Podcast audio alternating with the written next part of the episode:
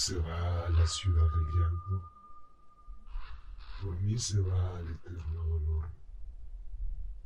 Por mí se va hacia la raza condenada. La justicia animó a mi sublime arquitecto. Me hizo la divina potestad. La suprema sabiduría y el primer amor. Antes que yo, no hubo nada creado, a excepción del eterno, y yo duro eternamente. Dejadlos que entréis aquí. Toda esperanza. Sean bienvenidos al infierno.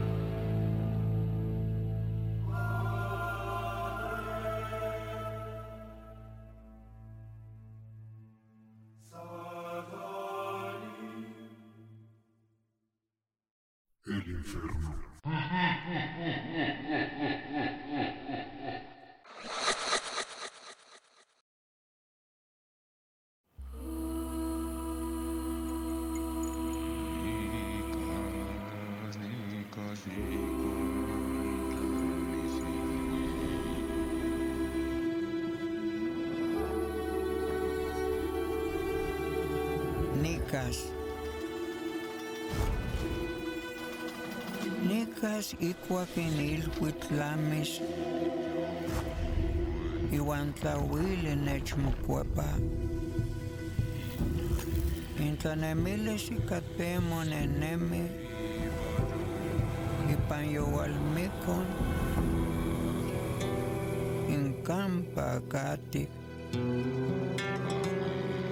ahuili masantetik mati ήταν μέλες όνεινα πηγαία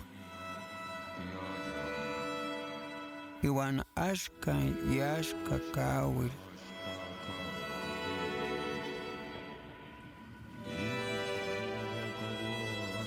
Ipan tlawili tlen mitzmotlanika, insesewi ikuak tilwichia.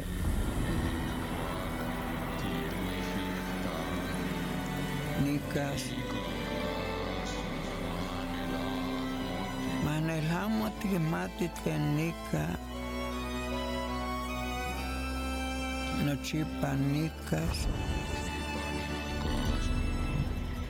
Ήκουακ εχέκα. Ήκουακ ειντλέτ λετλαλία Ήκουακ νεμέλης τεσμακάκε. Ήκουακ nemelis techmakakeh tosempa technamikilis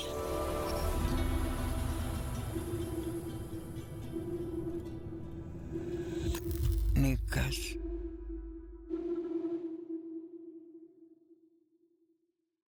Ignocuicatl. Cantos de un dolor propio. Estaré. Estaré cuando el día termine y la luz se haga polvo, en el recuerdo que camine contigo, en las noches serenas, en el espacio vacío. Aroma que tú solo reconoces, memoria de lo que fue mío y ahora es del tiempo, en la luz que te acompaña, en la calma cuando mires el cielo, estaré. Aunque no sepas que esté, siempre estaré. Cuando el viento sople, cuando la llama se encienda, cuando la vida nos regale nuestro primer reencuentro, estaré. Este programa está dedicado a los que se fueron sin poder decir adiós.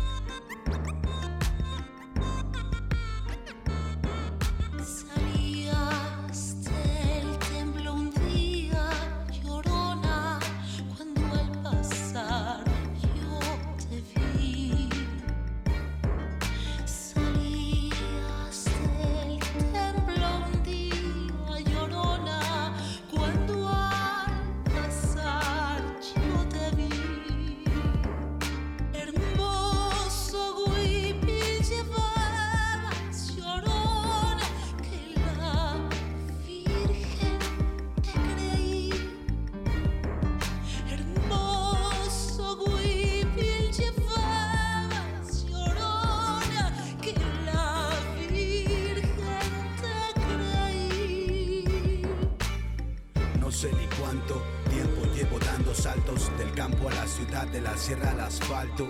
Ya se cansó mi esqueleto de andar por el desierto, de caminar el mundo con estos zapatos. Y entre tanto, lloras como lloran las flores del campo santo. Me siento lejos de ti, ya no lo aguanto. Es un tormento que no me deja ni un momento y por eso te lo canto.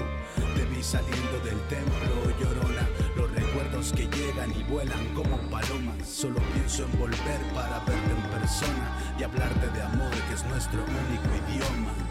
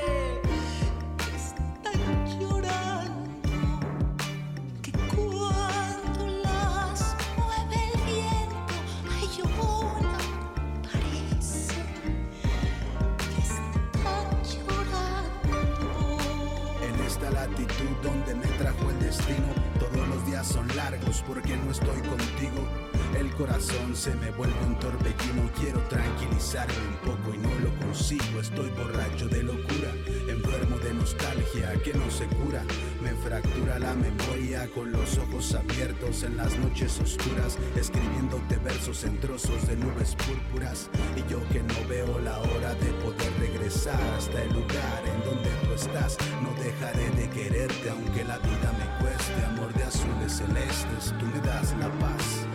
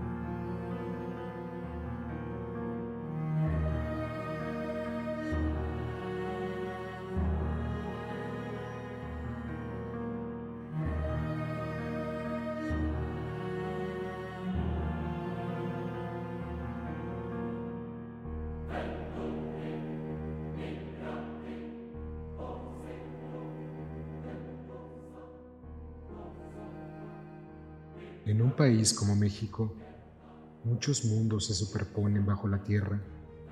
Un universo subterráneo nutre nuestro territorio físico y espiritual. Basta con que escombremos la maleza de los montes para descubrir una pirámide. Basta con que excavemos un poco para encontrarnos las ruinas de un templo antiguo, la estatua de un dios o vasijas donde nuestros antepasados vivieron sus sueños. Basta con que escudriñemos en nuestros sueños para hallar una muchedumbre de criaturas imaginarias creadas por nuestros ancestros.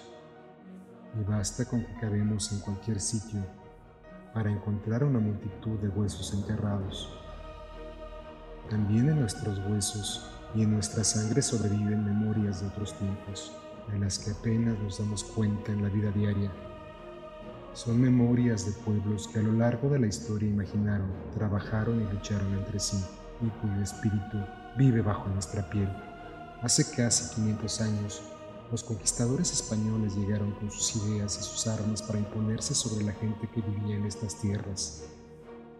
Cada grupo tenía sus ritos y sus dioses particulares, a menudo representados en la figura de una serpiente alada, pero todo ello fue aplastado por el monstruo conquistador un militar montado en su caballo, mitad hombre, mitad bestia, que traía un nuevo dios y disparaba sus arcabuces de pólvora como eructos de dragón. El dragón de fuego venido de Europa luchó, pues con la serpiente sagrada americana y aparentemente la venció. Creencias y dioses antiguos tuvieron que refugiarse bajo la tierra, vencidos, avergonzados pero aún vivientes.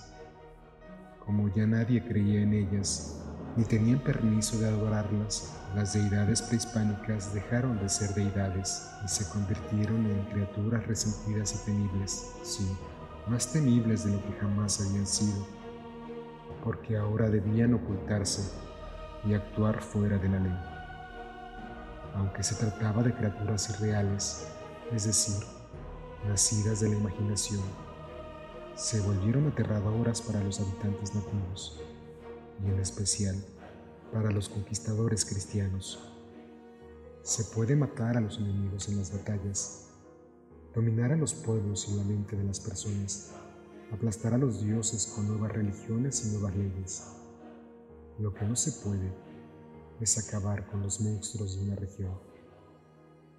Los monstruos son indestructibles, atraviesan los periodos de la historia, los cambios de gobierno, los monstruos se ríen de esas ideas y nos hacen temblar con sus risotadas. Se esconden tras el olvido, pero tarde o temprano vuelven a aparecer.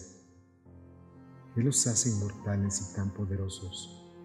Seguramente la sangre, la carne y el alma de los seres humanos. Lo peor de un monstruo es que aparece cuando le da la gana y nunca sabe dónde será. Lo seguro es que siente hambre y busca qué devorar. Siempre está enojado. Quiere vengarse o castigar. Nunca oye razones ni da explicaciones. Solo actúa movido por un impulso salvaje. Los monstruos son la máscara y el disfraz de todo lo que nos resulta misterioso. Nuestros monstruos mexicanos se relacionan también con otros monstruos del mundo, algunos antiquísimos y de zonas del planeta muy distante.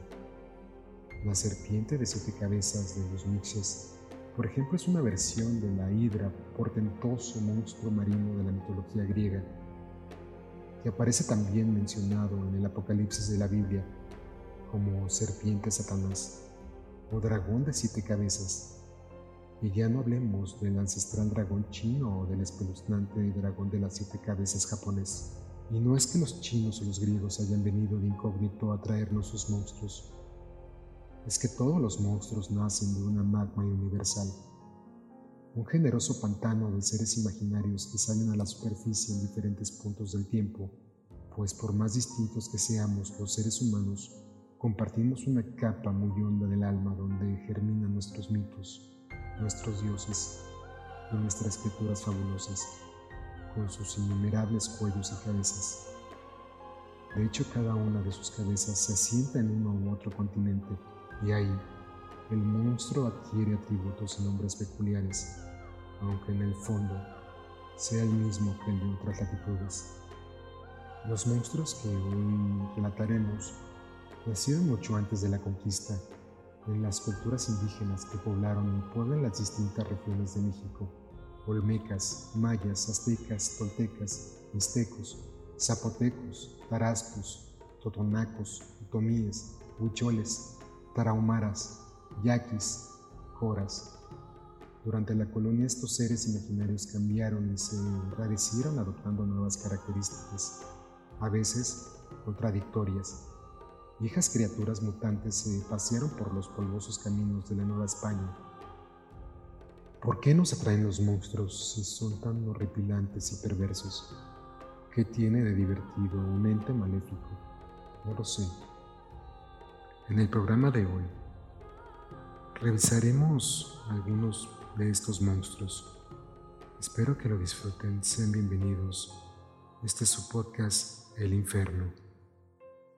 Comenzamos. El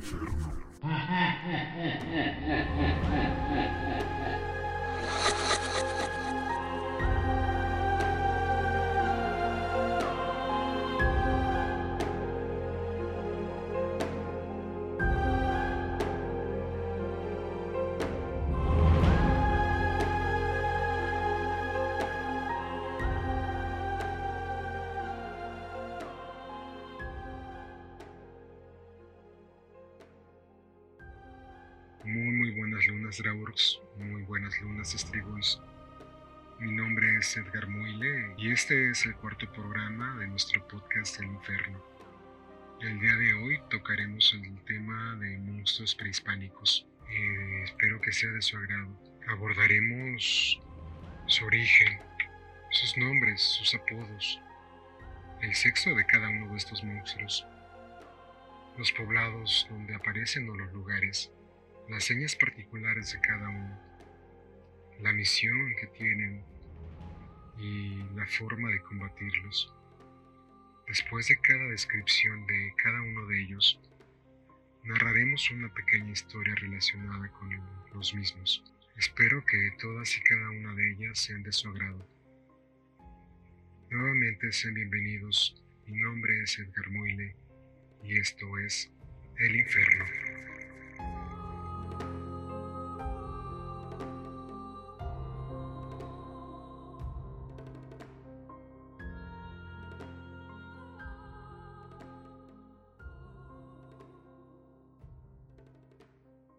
De origen maya, su nombre es Huay Chivo. En la lengua maya, Huay significa espíritu. Sus apodos son el chivo brujo, el espanto de la medianoche, sexo masculino. Se aparece en montes cercanos a los poblados. Como señas particulares, tiene cuerpo humano pero cabeza y piernas de chivo, como un macho cabrío en dos patas, imagen típica del diablo. Es de color negro tiene grandes cuernos retorcidos, piernas fuertes y peligrosas garras. Luce largas barbas y un pecho muy velludo. Sus ojos rojos y centellantes tienen una mirada desorbitada. Posee inteligencia humana, una fuerza descomunal y se mueve a enormes velocidades, desatando violentos remolinos a su paso. Lo envuelve una nube de intenso frío. Emite espantosos gemidos carcajadas estruendosas e insultos. Sacía su sed con sangre de cabra. Es extremadamente maligno. Odia la luz y adora la oscuridad. Su misión es castigar a los hombres por sus pecados, y devorar humanos, en especial niños. Suele escalar altos muros aterrorizando a todos con su sombra gigantesca. Quema la boca de quienes delatan sus fechorías o pronuncian su nombre. Hace perder la razón o enfermar de altas fiebres a los que intentan atacarlo. La forma de combatirlo es destruir las partes de su cuerpo que el brujo deja en casa cuando se transforma.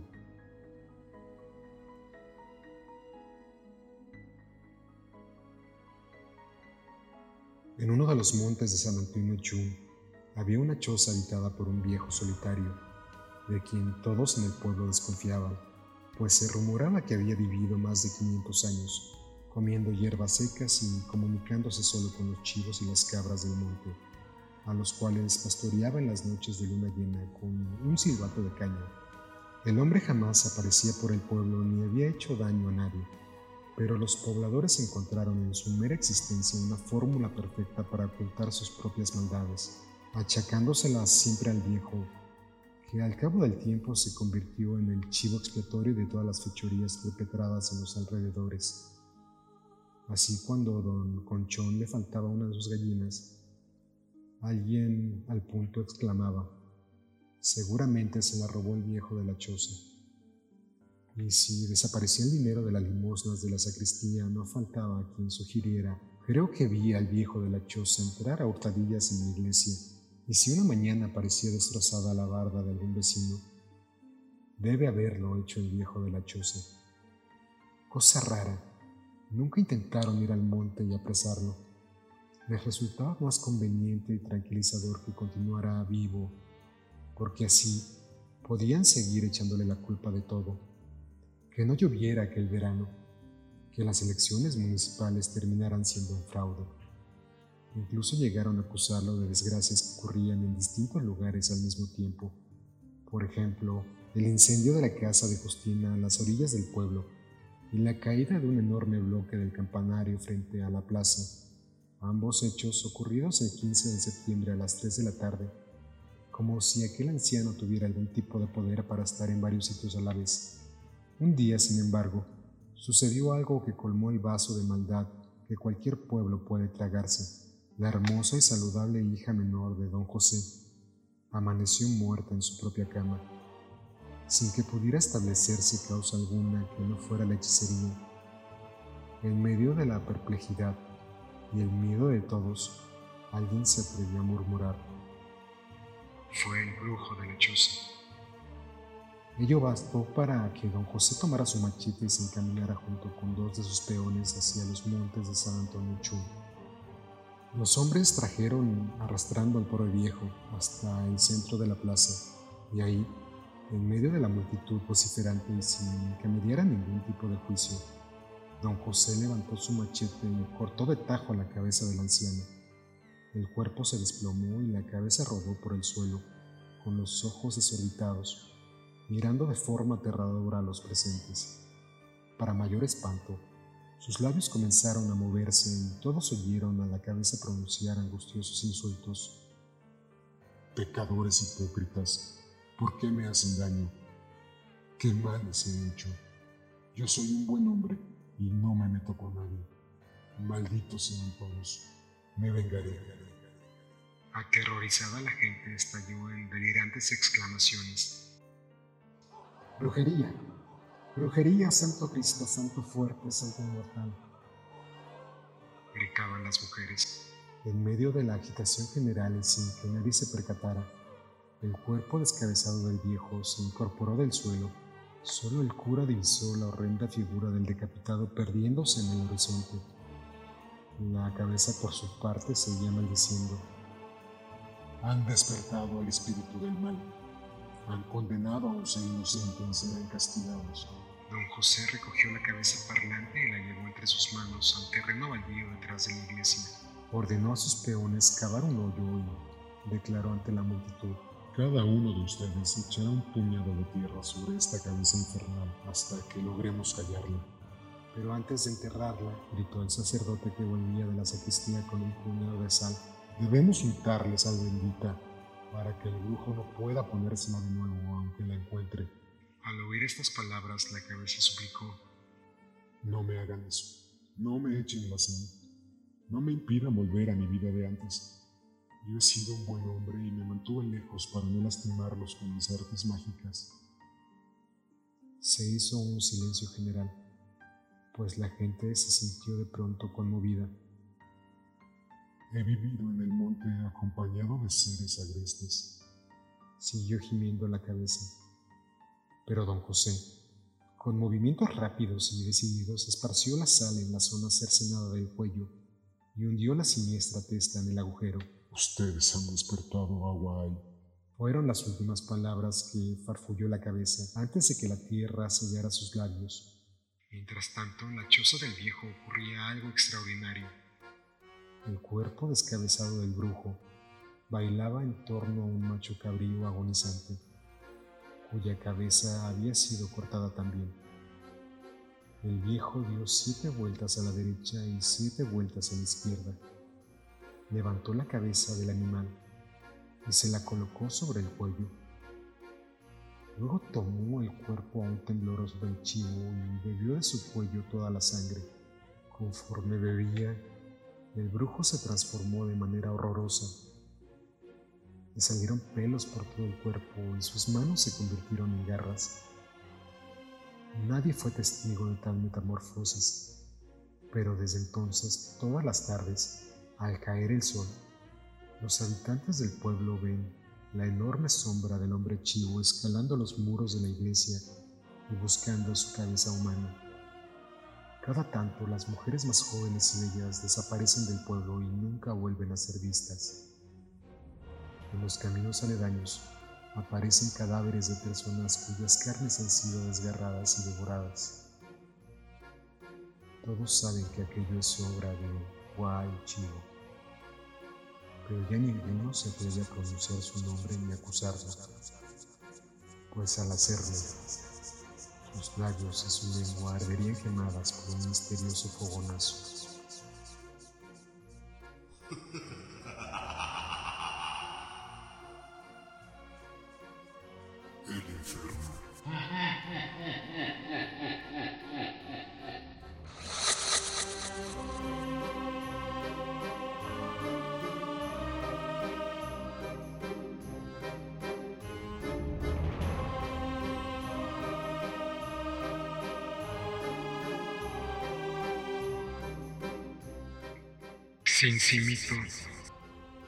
De origen maya.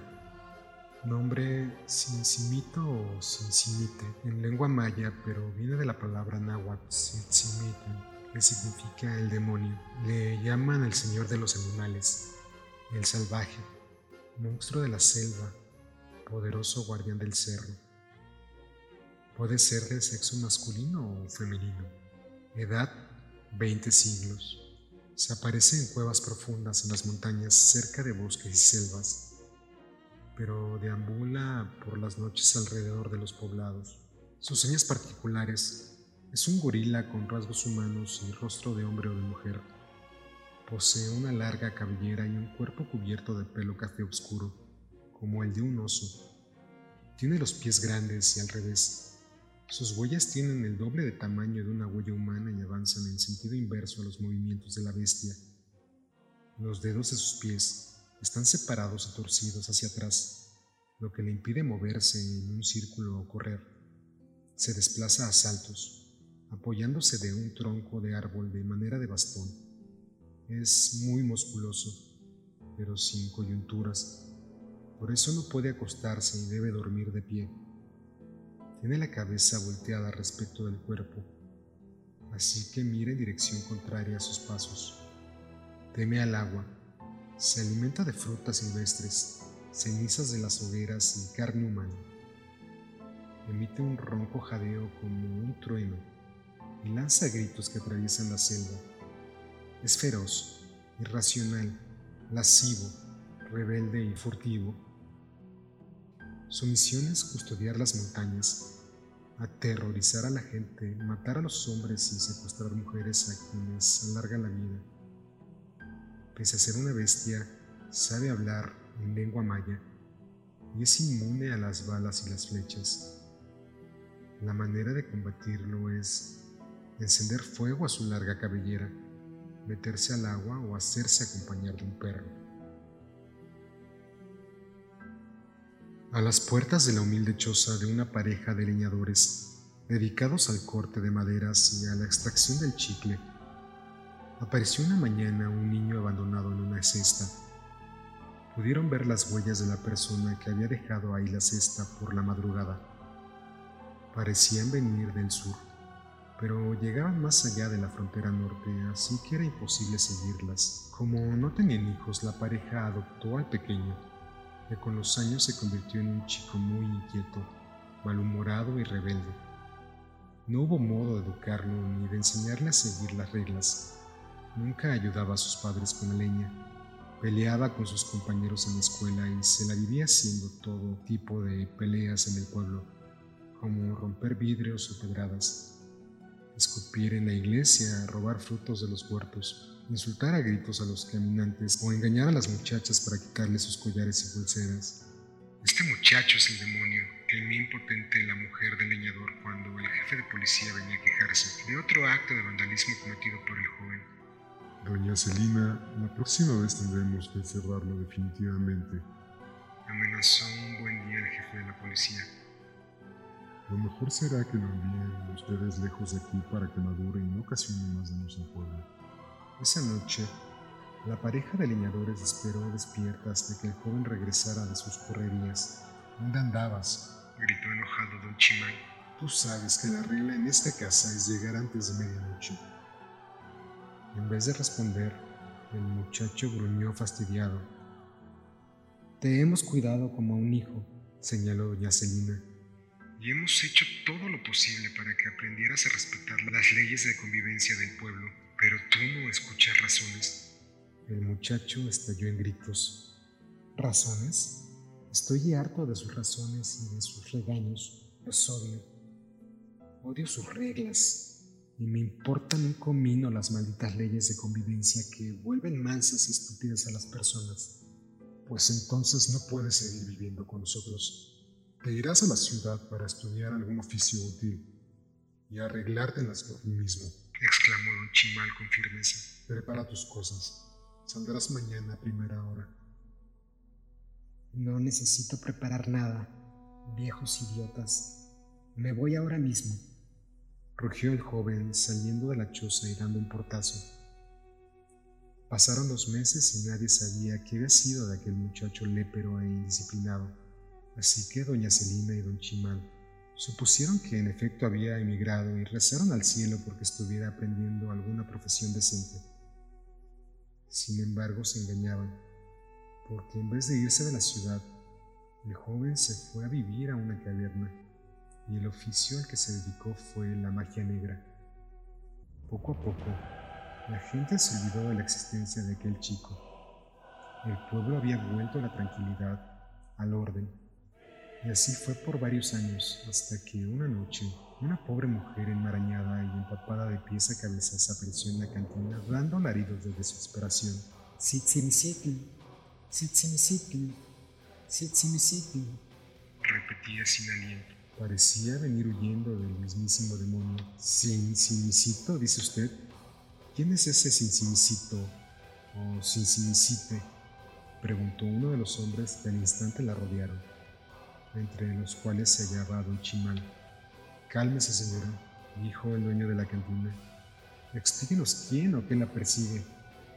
Pero la mujer no era originaria de esas regiones y no hablaba maya, sino náhuatl. Así que tuvieron que mandar a traer a don Tlacuache, que era el único que podía traducirla. Una vez ahí, don Tlacuache escuchó sobrecogido el relato de la mujer y explicó a los asistentes esta señora es de una población al norte. Ahí fue secuestrada hace tiempo por un hombre con cuerpo de gorila que la llevó a una cueva en la montaña cerca de aquí. El tal Cincimito, apuntó el dueño. Dile que lo describa para todos ir a cazarlo. Después de escuchar incrédulo y aterrorizada la descripción de la mujer, don Tlacuache continuó. No se trata realmente de un animal al que se le pueda cazar sino de un monstruo peludo con rasgos humanoides, lo que lo hace más espeluznante y peligroso. No respeta ley alguna, ni siente la menor compasión por nada. Mata a los hombres y se roba a las mujeres. Nadie jamás ha logrado atraparlo, porque tiene los pies al revés y sus perseguidores confunden siempre la dirección de sus huellas, que avanzan en sentido contrario a las de cualquier criatura. Su fuerza y su cólera son enormes. El traductor tuvo que hacer una pausa para reponerse de la impresión. Los oyentes sintieron un oscuro escalofrío. Ardían, sin embargo, en curiosidad. El monstruo tiene la cabeza volteada en dirección opuesta al resto del cuerpo. Continuó Tlacuache después de escuchar otro rato a la mujer. Así que su mirada está fija en el pasado y no en el rumbo por el que avanza. ¿Cómo es eso? interrumpió estremecido don Chimal. El traductor se encogió de hombros. Yo qué sé. Eso es lo que esta mujer dice. Que el tal Cincimito, pese a ser una especie de humano, no mira adelante sino hacia atrás, hacia su origen de bestia. Por eso, aunque sabe hablar, prefiere emitir estruendosos bramidos que aterrorizan al que se acerca. En medio de la perplejidad general, la mujer siguió hablando en náhuatl. Mientras ella, don Tlacuache, mencionó, dice la señora que ese demonio la obligó a tener dos hijos con él, un par de bebecinios, a los que ella tuvo que amamantar todo este tiempo, medio muerta de asco y vergüenza, pero que hoy por la mañana decidió huir como diera lugar. Aprovechando que Cincimito estaba ausente, se escurrió fuera de la cueva y corrió despavorida por la senda. No tardó en escuchar los bufidos de la bestia que la seguía con los dos bebés en brazos. Sabiendo que el monstruo le teme al agua, la mujer se hundió en el río y nadó hasta la otra orilla. Madre mala, chillaba Cincimito en lengua maya para hacerla regresar. No abandones a tus hijos. Pero ella, sin hacer caso, se ocultó tras unas matas. Desde ahí vio que el monstruo, enfurecido pero incapaz de cruzar el agua, ahogó en el río a los bebés. A don Chimal se le había helado la sangre. Ese comportamiento le recordaba a su hijo adoptivo, pero guardó silencio. No chistó cuando los demás hombres, entre incrédulos y furiosos, planearon salir a la mañana siguiente a matar a Cincimito. Fue casi al anochecer cuando aquellos valientes, cargados con sus escopetas, llegaron hasta la cueva del monstruo siguiendo las indicaciones de la mujer.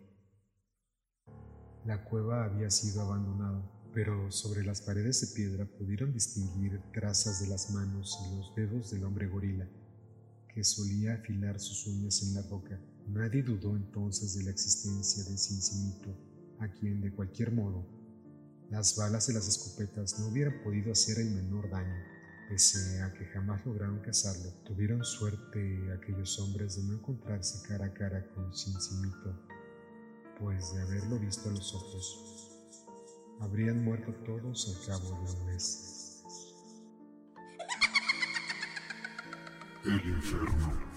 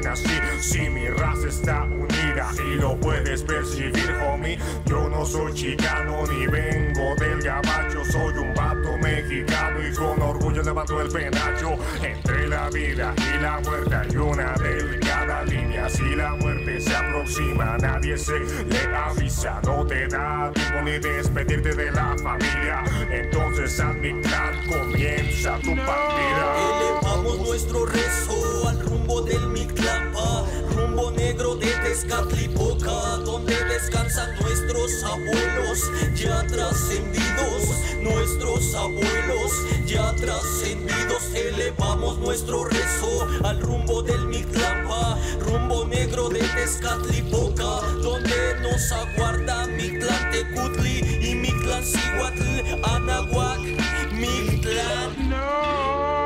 Durante cuatro años para descanso y un proceso. Oh, largo es el camino para la tierra de los muertos. El camino está difícil, no todos logran llegar. Nueve niveles del inframundo para llegar a Mictlán. El primer nivel nombrado Itzcuintlán, río caudaloso, el cual hay que cruzar. Aquí se decide por los actos que mira tuviste, ya que solo se cruza con la ayuda del Jordan Swing. Segundo nivel de Peplin, Monamiclan, cero chocando entre sí, intacto hay que salir de ahí. Nivel 3 Step, el sendero de montañas que al cruzarlo cortan altifondo con filo de obsidiana. Hits de calle, nivel 4 acabas de llegar. Oh, vientos que cortan cual navaja y despojan de lo material. Nivel 5 es nombrado Maniaca Takoyan. El cuerpo pierde su peso, no existe la gravedad. Kimi Minada o Ayan, sexto nivel de las flechas perdidas en batalla te tienes que proteger. Séptimo nivel, Yoko Yoko Ayoa, hábitat de fieras que a tu corazón devora. Octavo nivel, es mi clan a camino de la niebla también llamada esa zona. La niebla está muy densa y la visión no es muy clara. Eso provoca que el viajero se extraviara. Recibido por mi clan de Kudri y la diosa de la muerte. Mirte que así al descanso anhelado acabas de llegar. Se abrieron las puertas, bienvenido a mi clan. Elevamos nuestro rezo al rumbo del Mictlapa, rumbo negro de Tezcatlipoca, donde descansan nuestros abuelos ya trascendidos, nuestros abuelos ya trascendidos. Elevamos nuestro rezo al rumbo del Mictlapa, rumbo negro de Tezcatlipoca, donde nos aguarda Mictlán Tecutli y Mictlán Cihuatl, Anahuac, Mictlán. El infierno.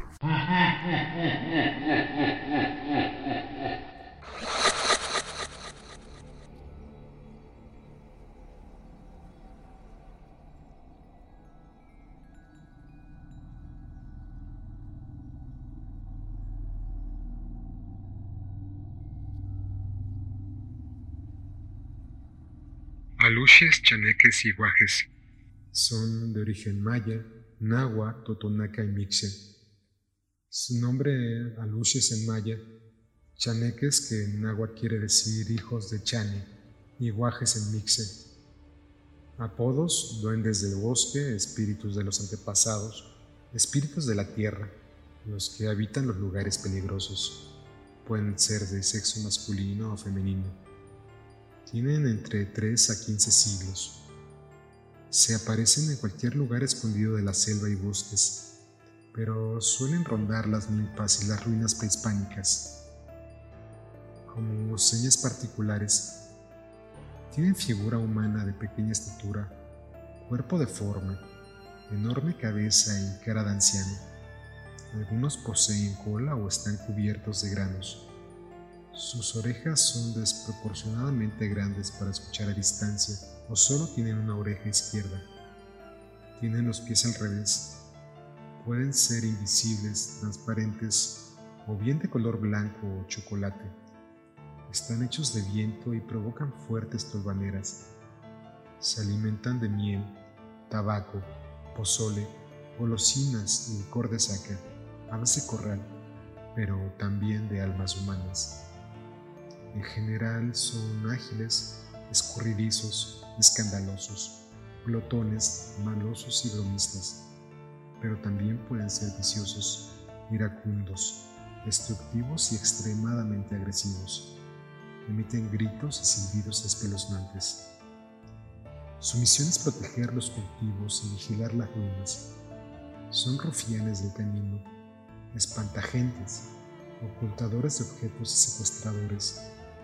Algunos tienen el poder de convertirse en tigres, devoran a las mujeres y se comen a los hombres. Pueden hechizar el alma de niños y los viajeros. Provocan escalofríos, calenturas y enfermedades como la pérdida del alma o el espanto del chaneque. La forma de combatirlos es ofrendarles constantemente cosas, usar tu propia ropa al revés y portar amuletos como ojos de venado, collares de nueces y piedras del río.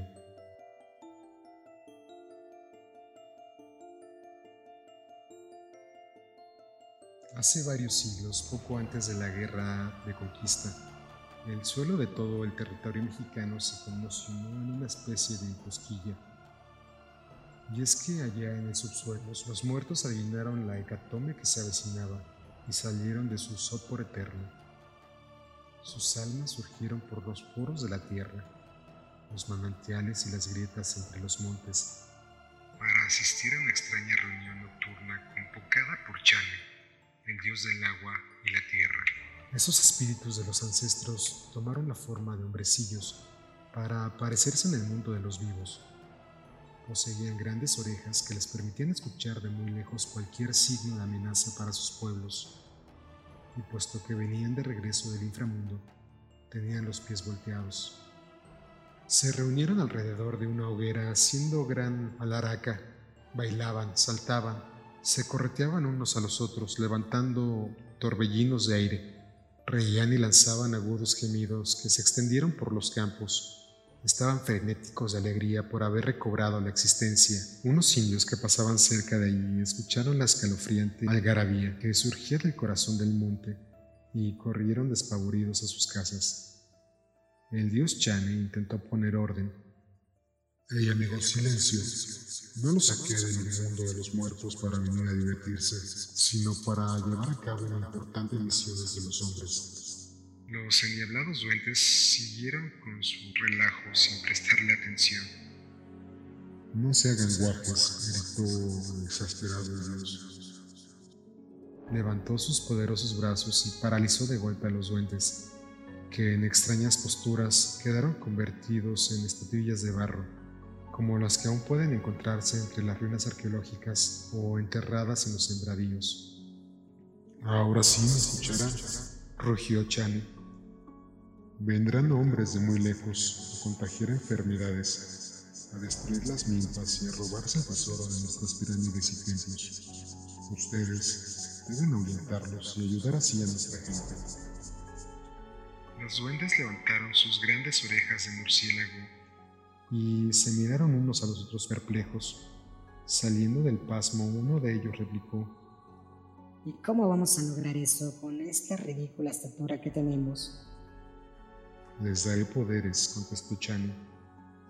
Podrán asustar, intentar, enfermar o curar a los niños, proteger o robar la mente de los hombres y devorar el alma de quienes no respeten la naturaleza o las sabias costumbres del daño. Los hombrecillos asintieron maliciosamente, fingiendo que obedecerían el mandato del dios Chani. Chane, satisfecho, les devolvió la movilidad y señalando a cada uno de ellos los puntos cardinales exclamó, Ustedes los que están a mi derecha serán llamados chaneques y se dispersarán por las regiones del centro y del este. Ustedes los que se encuentran a mis espaldas se apodarán a luces e irán al sur. Como el camino es largo, calzarán resistentes alpargatas y llevarán arcabuces para cazar conejos. Y por último, dijo dirigiéndose a un grupo de criaturas que hacían gestos a sus espaldas. Los que tienen el cuerpo cubierto de granos viajarán hacia el oeste e irán esparciendo sus granos por la vegetación, para que la gente sepa que ustedes andan por ahí, vigilando. Pero eso sí, absolutamente todos deben de portarse bien. ¿Qué? reclamó uno de los aluches. No volvimos a la vida para aburrirnos como ñoños. ¿Por qué habríamos de portarnos bien si nos topamos con personas groseras o malvadas? Es cierto. Gruñó otro de los hombrecillos. Si voy a trabajar vigilando milpas y graneros, al menos exijo que los campesinos me honren, quemando copal y ofreciéndome regalos como gallinas, cigarros o saca con miel. Oh, cuánto extraño esa delicia. Está bien, concedió Chan. La gente deberá honrarlos y tenerlos contentos, pero no abusen. Recuerden quiénes son los verdaderos enemigos. ¿Y no podemos espantar a todos de vez en cuando? preguntó uno de los guajes, con ojos chispeantes de malicia. Digo, solo para que nos respeten. Un silbido de aceptación unánime se extendió como un ciclón entre los árboles. Chane frunció el ceño, pero asintió, consciente de que no se puede esperar plena sumisión de los espíritus de ultratumba. Resignado a conformarse con este extraño ejército de ayudantes, sopló sobre los sombreros de los aluches, los chaneques y los guajes para otorgarles el don de la invisibilidad. El aire transparente de la noche se volvió gelatinoso, con la inquietante presencia de aquella multitud de criaturas un centenar de risillas sordas contaminó la noche. Para colmo, por detrás de la maleza, surgió otro grupo de color negro que había permanecido oculto y tramando un malvado plan. Nosotros no estamos de acuerdo, farfulló el chaneque líder, poniendo las manos en la cintura en gesto desafiante. Salimos de las profundidades para castigar a los humanos no solo a los feroces conquistadores, sino también a los nativos que ya se olvidaron de rezar por nosotros, sus ancestros, y como no pensamos volver al infierno, robaremos las mentes y el espíritu de todos aquellos que podamos, e incluso devoraremos sus almas para seguir con vida por siempre. Sí, gritaron a coro los chaneques negros, rodeando al dios Chane. El dios montó en cólera ¿Cómo se atreven a rebelarse? Clamó con voz atronadora y haciendo temblar la tierra. Volverán todos a su suelo. Los aluches asustados ante aquella reacción del dios fueron dando pasitos hacia atrás y en un santiamén salieron huyendo hacia el sur en medio de vertiginosos remolinos. Los chaneques blancos corrieron a esconderse en los huecos de los árboles en las cavernas y en el fondo de los ríos. Los guajes granosos, por su parte, saltaron como bichos endemoniados hasta llegar a la sierra de Oaxaca. Aunque seas Dios, no puedes regresar el tiempo. Gruñó uno de los chaneques negro. Nos has liberado de la muerte y no volveremos atrás. Iremos a escondernos a las selvas de Tabasco y desde hoy los vivos temblarán a nuestro paso.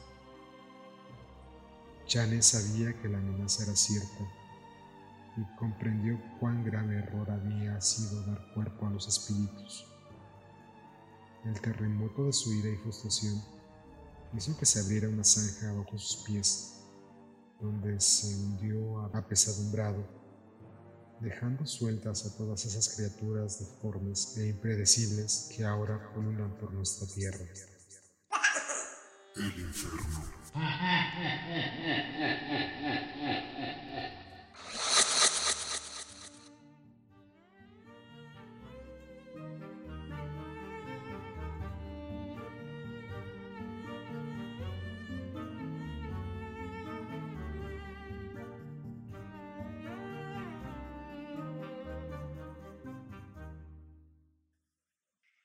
Tucacame es de origen huichol su nombre, Tucacame o Ticacame, que en el huichol significa el diablo. Apodos, el demonio necrófago, la luna araña, el señor del inframundo. Es nieto de Utsa, la araña ogro de gran cabellera, diosa del inframundo que devora a los muertos. Hijo adoptivo de la diosa Takutsi en su versión perversa primo de los pájaros de la muerte y los pájaros metate, carroñeros y pariente lejano de todos los vampiros que existen. Es de sexo masculino. Habita en el inframundo, pero suele rondar el desierto de Wirikuta durante la luna nueva y se aparece en las alucinaciones producidas por el hongo del peyote. Tiene cuerpo humano, pero a veces es un simple esqueleto o adquiere la figura de un lobo. Es de color negro con rayas blancas y siempre está manchado de sangre. Tiene la cara pintarrajeada como una máscara, con puntos blancos asquerosos. Posee alas de su pilote de murciélago. Lleva cuernos en la cabeza como un diablo y el pelo muy desordenado. El borde de sus orejas es como una sierra. Tiene saltada la bola del ojo. De su cintura cuelgan huesos de cadáveres que producen escalofriantes ruidos de maracas. Es extremadamente sucio y pestilente, pues se alimenta de carne humana putrefacta.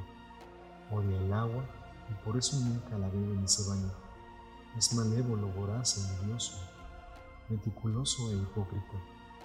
Sus mascotas son esqueletos vivientes de animales y vive rodeados de los pájaros de la muerte. Su misión es gobernar el inframundo, ser caníbal y carroñero. Chupa huesos, limpia cadáveres y raptor de almas. Tiene el poder de provocar demencia y de usar como arma los cinco grandes fuegos, alimentados con sangre de sus víctimas. La manera de combatirlo es quemarlo para que se convierta en agua o correr a refugiarse en el pantano sagrado, lejos del desierto.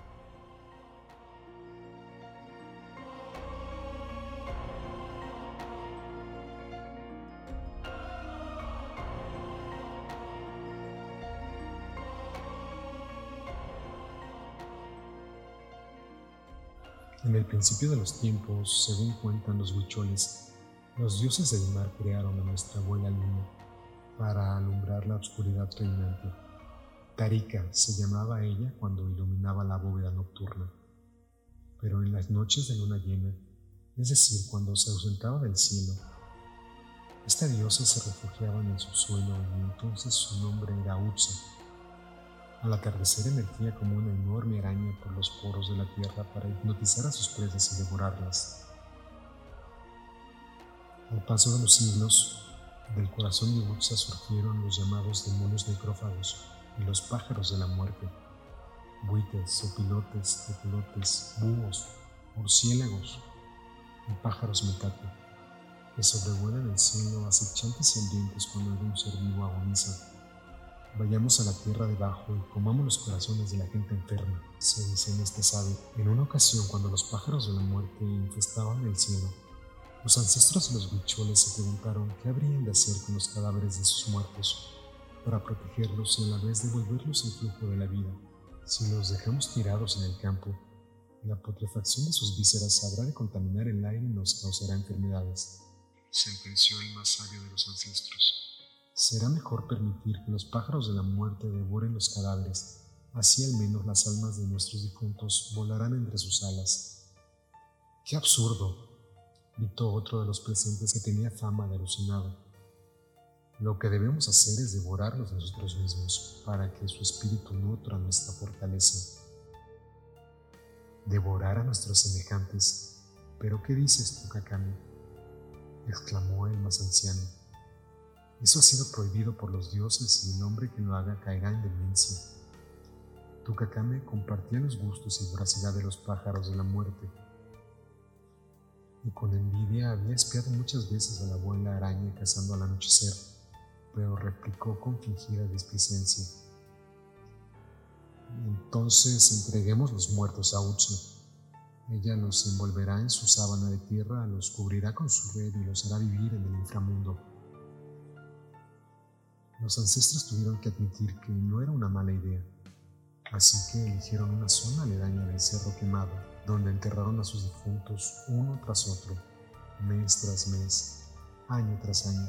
Después de cada entierro, al caer la noche, una sombra demoníaca se cernía sobre los montículos de arena seca. Era Tukakami, que alevosamente bajaba de su ranchería para extraer el cuerpo recién enterrado y darse un festín de carne humana, chupando hasta más pequeños de los huesos del cadáver, a fin de no despertar sospechas rehacía el montículo de tierra y sobre él acomodaba los huesos en forma de araña, para que todos pensaran que aquel había sido un trabajo de Ursa.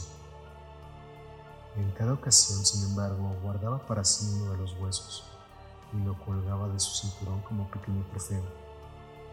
Los dioses, escandalizados con este comportamiento, enviaron al niño héroe Kaumali a pintar sobre el rostro de Tukakame mientras dormía una máscara espeluznante que delatara su maldad ante cualquiera que lo mirase. Por eso y porque su sucio cuerpo mostraba manchas de sangre coagulada proveniente de todos los cadáveres que se había comido. Tukakame no se dejaba ver durante el día ni frecuentaba ninguno de los pueblos cercanos. Más bien permanecía oculto en su propiedad hasta la hora de bajar al cementerio. Su afición por la carne muerta había ido creciendo con los años y llegó el momento en que los muertos de cada día ya no eran suficientes para saciar su apetito. Fue entonces cuando, desesperado, devoró las carnes de todos los animales de su rancho, perros, gallinas, cerdos, ratas, dejándolos vivos como simples esqueletos ambulantes. Y cuando terminó con estas provisiones, se vio la necesidad de inventar otras estrategias para saciar su hambre caníbal. De vez en cuando algún viajero despistado pasaba cerca de su rancho. Tucacame se apresuraba a ofrecerle su hospitalidad invitándolo a sentarse en uno de sus banquitos mágicos para reposar y comer. Pero el viajero se quedaba pegado al banco y al cabo de unos días moría de hambre y de sed. Tucacane destazaba entonces el cuerpo del viajero y, colgaba sus entrañas frescas en los árboles secos del rancho, hasta que éstas se podrían, apestando la atmósfera. ¿Cómo se relamía luego con estos manjares repugnantes? A oído de todos llegaron rumores sobre lo que sucedía en la ranchería de Tucacane, y estos rumores se convirtieron en una leyenda que aterrorizó a la gente de los pueblos por generaciones, convirtiendo a Tucacame en el más temido de los personajes huicholes. Aún ahora hay quienes escuchan al anochecer el escalofriante ruido de maracas que producen los huesos que lleva colgados, y hay también quienes ven la cadavérica figura de este demonio con su máscara y sus alas negras de su pilote, rondando sus alucinaciones y sueños. El infierno.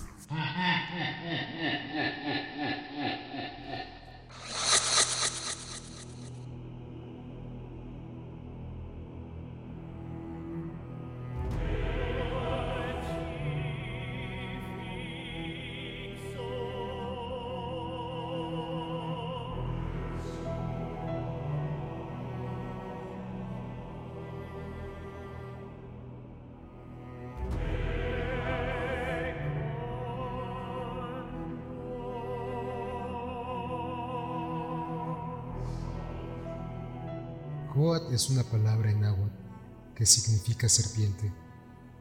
También en la cultura mixteca es el nombre del quinto marcador en el calendario ritual. Se encuentra regida por Chalchicuitlicue como su proveedor de energía vital tonali. Coat es el día del río serpenteante que siempre cambia sin cambiar. Significa el momento fugaz de agua eterna, pero hoy aquí en el infierno nos referimos a la banda Coatl, proveniente de Los Ángeles, California, reconocida por dar explosivos y energéticos performance combinando estilos alternativos de hard rock y metal. Sus integrantes son Alma en la voz y guitarra, Israel en la voz y la guitarra, Carlos en la batería y Thumper en el bajo. Y hoy están aquí, en el infierno. El infierno.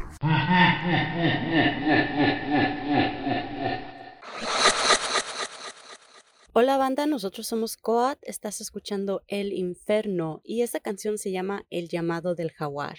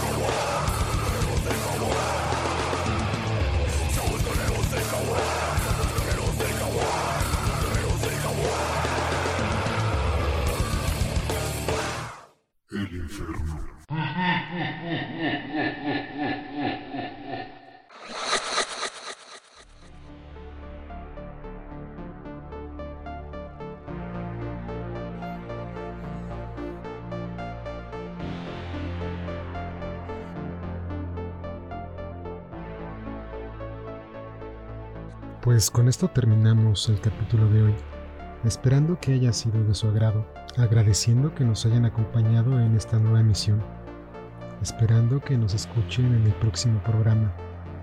Quiero mandar un saludo muy especial hasta California a los miembros de la banda Coaque. Gracias por compartir su música en este espacio, en este su podcast. Síganlos en su página de Facebook. Asimismo no se olviden de compartir este podcast y de seguirnos en nuestra página de Facebook. De corazón, muchas gracias por habernos acompañado en esta emisión. Con esto concluimos el día de hoy. Muy, muy buenas lunas, Draux. Muy, muy buenas lunas, Estribos. Descansen en paz. El infierno.